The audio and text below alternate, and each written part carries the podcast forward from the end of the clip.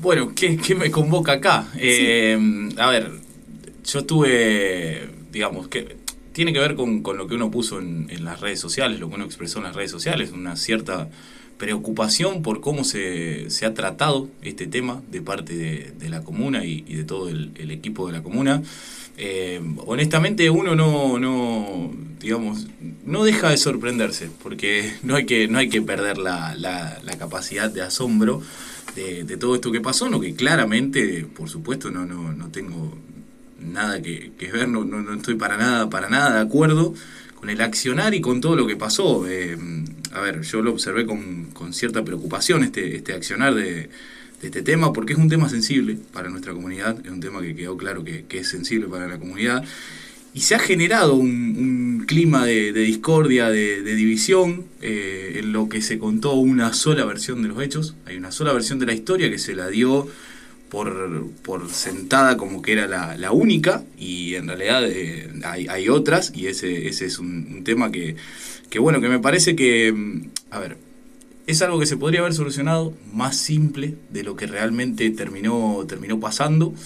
Eh, y creo que, que, que, se han excedido un poco. Pero bueno, si querés repasamos un poco los hechos, que es más yo, o menos... Sí. sí. porque a ver, yo lo leí, obviamente, pero a lo mejor puede haber alguien que a lo mejor no lo leyó. Claro. o desconoce. Si vos querés compartirlo. Si querés lo, lo leo, leerlo, lo leo textualmente. Leerlo textual. Eh, si te parece, como, lo leo textualmente. Como quieras. Eh, y si no, bueno, a ver, es, lo, que, lo que uno va contando. Pero bueno, eh, el conflicto sobre las tierras linderas en nuestro cementerio, cementerio que también en la publicación aclaro y, vale aclararlo, está en un terreno que es de que pertenece a provincia, no a, al, pueblo de Vigán, a la comuna de Vigán, no al pueblo de la comuna. Eh, pertenece a provincia porque don Víctor Vigán había donado en ese momento, porque esto tiene unos cuantos años ya, tuvo que hacer la donación a provincia. Bueno, obviamente provincia eh, digamos, don Víctor Vigán lo dona para que se haga el cementerio y que, se cumpla con eso. Eh, bueno, después eh, de eso, en 2017 eh, se desata el, problema este que, bueno, que, ¿por qué? Porque nuestra comuna toma la decisión de, de agrandar el cementerio en, esos terrenos, en el que los terrenos que son linderos al cementerio forman, son de la Fundación Vigán. Tal cual se dijo, es así. Bueno, los terrenos que, que están ahí son de Fundación Vigán. ¿Qué pasa? La comuna en 2017 decide agrandar el cementerio. Fundación eh, les dice, muchachos, paren porque estos, estos terrenos son nuestros. Digamos, había que, negociar para eso simplemente. Eh, que yo pongo en la, publicación que, había, había unas posibles salidas a esto antes de llevar toda esta situación hasta, hasta donde se llevó, eh, que lamentablemente la comuna no manejó. Porque, a ver, por ejemplo, en primera instancia eh, se podría haber pedido la donación del lote a Fundación. Eso nunca pasó. En segunda instancia se podría haber comprado el lote también a Fundación. Tampoco pasó. Y en tercera instancia, un poquito más, eh, más exagerada, pero también, eh, también válida, se podía haber expropiado ese, ese loteo, esos lotes que son de, de, fundación. Como se hizo, por ejemplo, con el parque industrial. En el parque industrial, eh, donde está el parque industrial de Vigano hoy, se expropiaron esas tierras que también eran de fundación. Y nada pasó. Parque industrial que después, si querés, hasta podemos discutir qué función cumple y qué tiene, porque realmente no, no se entiende mucho qué, qué, hay en el parque industrial. El parque industrial ya tiene unos cuantos años y la verdad que de avance en el parque industrial se ha visto eh, poco y nada. Pero bueno, digo, para, para tener dimensión del caso, en, ese, en esa situación se expropió, se pudo hacer y se hizo. Se llevó adelante la expropiación de las tierras, de los lotes que eran de fundación, y se llevó adelante el parque industrial. ¿Cómo no vamos a hacer algo así con el cementerio, que es hasta más necesario hoy sobre todo con, viendo, viendo cómo se dio también toda, toda la, situación. La cuestión es que, bueno, eh, en el medio Fundación les dice, ah, negociemos, como una no escucha, y ahí donde se mete en el medio una medida cautelar que pone, que pone Fundación, donde se interpone una medida cautelar, a la que eh, la comuna de Vigán sigue sin escuchar y sigue avanzando en el, en el crecimiento del cementerio. Bueno, desata un conflicto legal que es el que hoy llevó a, a, todo esto que, que, nos, que nos terminaron, eh, donde nos terminaron involucrando hoy. Y ahí está el problema.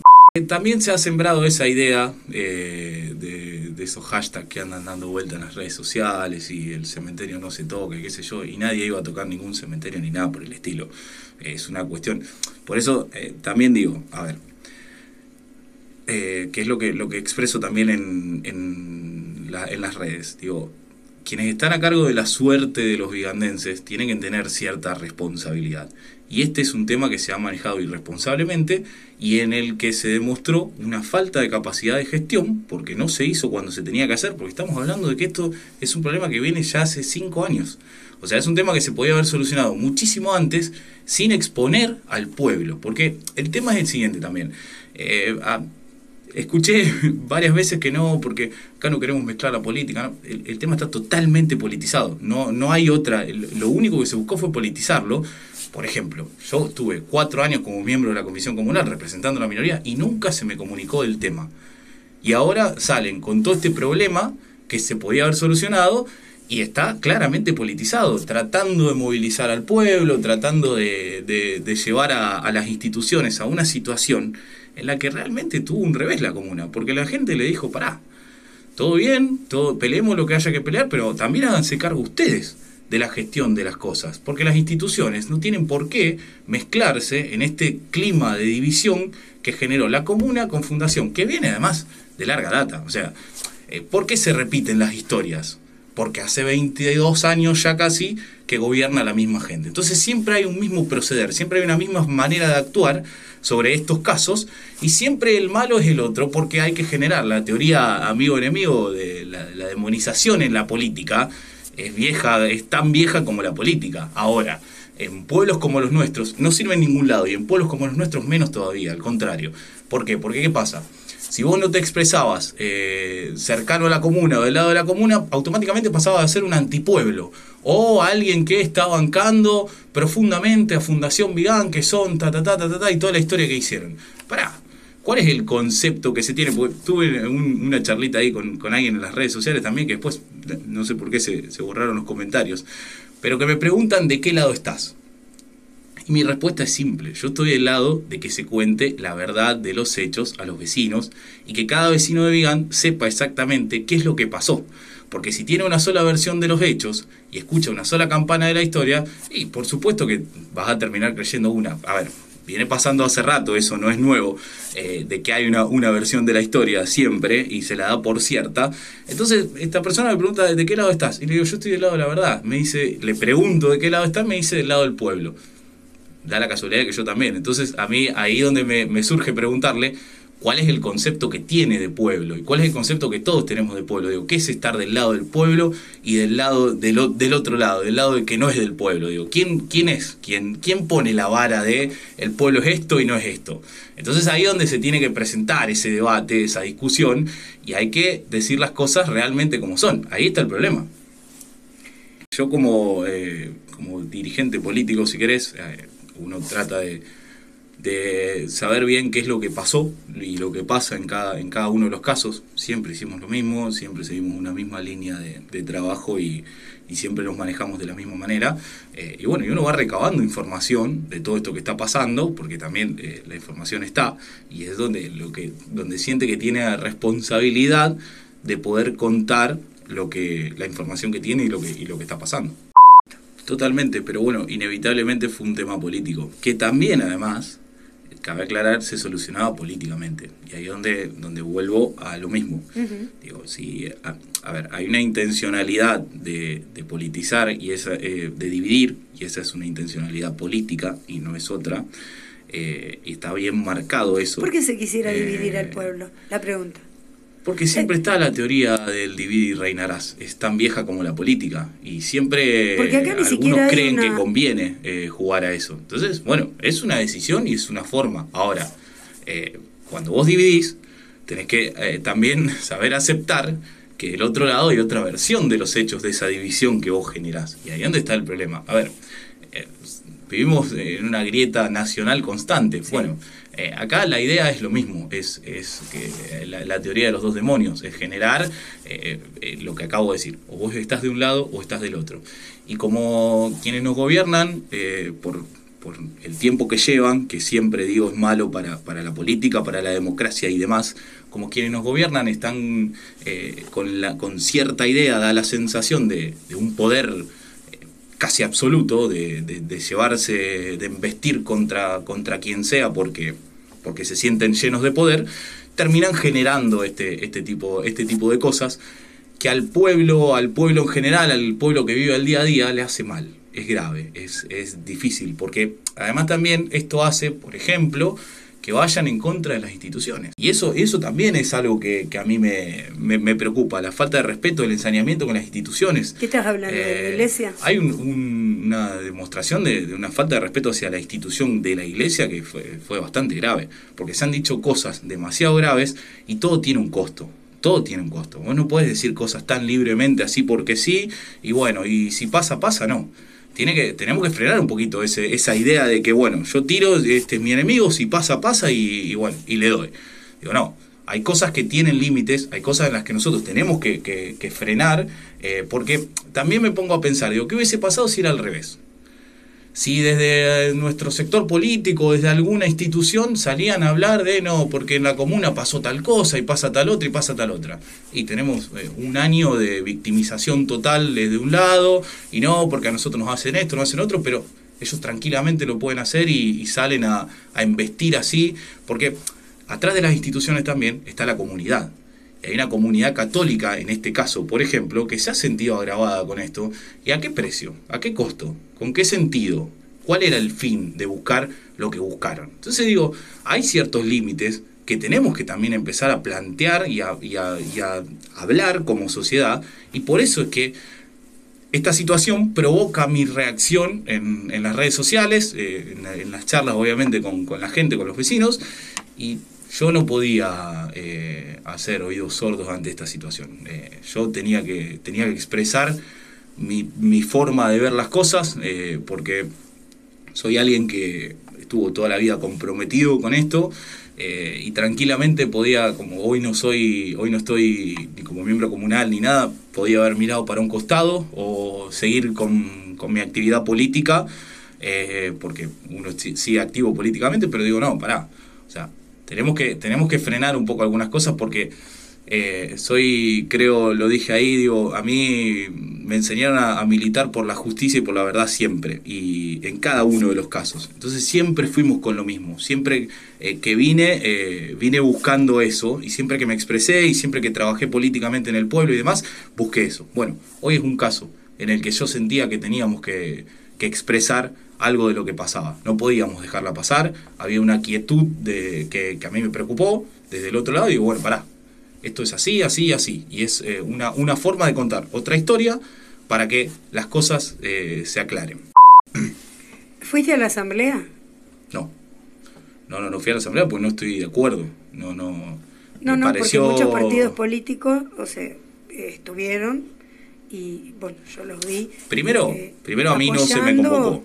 Primero a mí no se me convocó. Eh, bueno, se convocaba en general, pero. Sí, pero después, sí, pero después escuché al presidente comunal que convocó a todos los partidos y demás. Bueno, A mí no me convocó en ningún momento, eh, porque a veces también da la sensación de que parece que, no quiere que, aparezcamos, bueno, pero eso es, es, otra cosa. primero no se me convocó y segundo no estaba para nada de acuerdo con, con esa asamblea que se hizo, que dicho sea de paso, me parece que el mensaje del pueblo, y creo hoy, porque resulta que hace una semana estábamos con la libertad para Vigán, Vigán Libre, qué sé yo, y hoy está todo bastante calmo. Entonces digo, me parece que eh, las cosas no han salido como se esperaban, el pueblo no respondió de la manera que, se, que, que esperaban que responda, y bueno, y hoy están las cosas. Ahora, ¿por qué el pueblo no responde de esa manera? Porque estaba esperando otra cosa porque no estaba en conformidad con lo que estaba pasando. Por menos una parte, obviamente. Sí había alguien que estaba de acuerdo, claramente, y, debe estarlo, y, me escucha a mí y dice, no, yo estoy de este lado. Perfecto, está bárbaro. Pero me parece que, eh, digamos, no sé si usar, pero eh, esa, esa convocatoria a la gente no llegó como creían que iba a llegar.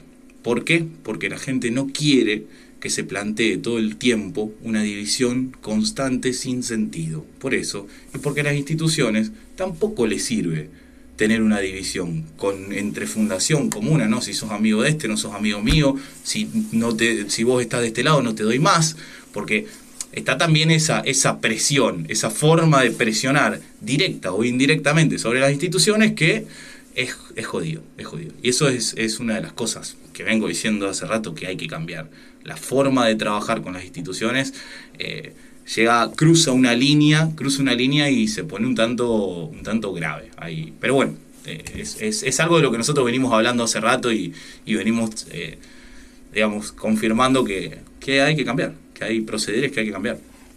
¿Dijiste lo que querías decir? ¿Te expresaste tal cual querías? Sí, sí. Eh, agregar algo porque también para, para, poner en contexto. A ver, la, mm, la asamblea esta que, que se generó eh, fue convocada para el jueves pasado. El miércoles hubo una propuesta de arreglo que ni siquiera, no sé ni, siquiera si se abrió. ¿Pero por qué? Porque, y ahí es donde voy a la, a la intención de politizarlo. El jueves ya estaba convocada la asamblea y había que hacerla. No había problema, entonces eh, eso era algo que había que hacer, había que llevarlo adelante. Después veremos cómo arreglamos. La cuestión es que hay una propuesta de arreglo sobre la mesa que no sabemos bien en qué, en qué quedó, pero me parece que, eh, digo, se, habla mucho del diálogo y demás. Lo que más faltó en esta, en esta negociación fue diálogo. Lo que más faltó fue diálogo. Eh, y para que, para que haya diálogo tiene que haber predisposición de diálogo. Si vos, si a vos te ponen una propuesta y no querés ni siquiera verla porque estás en otro lado, queda claro cuál es tu intención, cómo querés eh, llevar adelante esto, cómo querés politizarlo, y bueno, y ahí está. Eh, a ver, se habló de, de libre, de, porque fue ese el, hashtag, fue ese el este intento que, que se armó de, de, hacer esto. Y digo, me parece que eh, a mí me da la sensación de que, de que necesitamos un vegan libre de, divisiones, de, ciertas eh, mentiras, de, necesitamos un vegan libre de la manipulación. Porque se manipula, con esto, con todas estas cosas se termina manipulando a, la gente y, y, me parece que si, si vegan tiene que ser libre de algo, tiene que ser libre de eso tiene que tener la libertad de poder expresarse y de poder pensar distinto de, de quien sea eh, y que no te vean como, como un enemigo, como un antipueblo porque no confías en lo que te dicen de un lado. Ese es el tema. Eh, y me parece que la sociedad un poco estuvo entendiendo ese mensaje. Y creo también que tenemos que, aprender a, respetarnos un poco más entre todos y no tampoco eh, creernos llenos de poder y porque uno tiene poder se lleva puesto lo que sea. ¿Por qué? Queda a las claras de que que con eso no alcanza y todo lo contrario, se terminan generando cosas eh, incluso más, eh, más difíciles de, resolver. Augusto, ¿qué, ¿qué, hay en tu futuro más cercano? Yo estoy trabajando políticamente con el equipo de, Diego Juliano, eh, que es el viceministro de Transporte, secretario de Transporte de la Nación. Estoy también con el tema, seguimos con el tema del Observatorio Nacional de la Juventud, que depende de, la Cámara de Diputados. Estamos también con, la juventud del Frente Renovador en la provincia. Eh, y acá estamos también. Estamos acá porque, porque a uno lo, mueve todo lo que pasa y a uno le corre sangre adentro y, está, eh, digamos, la, política también a uno lo, enfervoriza y y estas cosas nos traen, nos traen acá a, charlar esto con vos, que hacía rato que no nos veíamos, eh, y a participar. Eh, yo estoy, soy un militante que, vive participando, que vive trabajando, que vive actuando y, que va viendo distintas cosas eh, en las que no puede dejar de, que no puede dejar pasar. con tu gente te ves, va a haber lista que de eso, Vigan, ¿te interesa? Como para armar una lista e ir nuevamente? Es muy, muy, muy pronto. Es temprano. Bueno, es, muy, es muy pronto para, para, hablar de, de algo así. Eh, pero bueno, a ver. Eh, uno nunca, nunca se fue de Vigán. Yo sigo en Vigán, yo sigo acá. Eh, porque más allá del, del, trabajo y el desarrollo político que uno tenga afuera, uno está de, de, esta, de este lado, digamos. Y, y Vigan no, uno no, a ver, uno no, no, se puede ir nunca por lo que te dije recién. Ahora, hablar de listas, hablar de, no, todavía no, no, no, no estamos en condiciones de eso, no estoy en condiciones de eso porque falta mucho y, y no, no, tampoco me, tampoco me lo metí en, en, la cabeza, digamos. Uno está trabajando, sí, eh, en lo que tiene que hacer y también eh, sigue activo en nuestro pueblo, que es, eh, que es mi lugar en el mundo. después, todo lo demás se verá y se verá también cómo, cómo se va dando toda la cuestión política, porque nosotros el año pasado tomamos una decisión y, y bueno, y vamos a seguir también trabajando un poco en eso. Bien.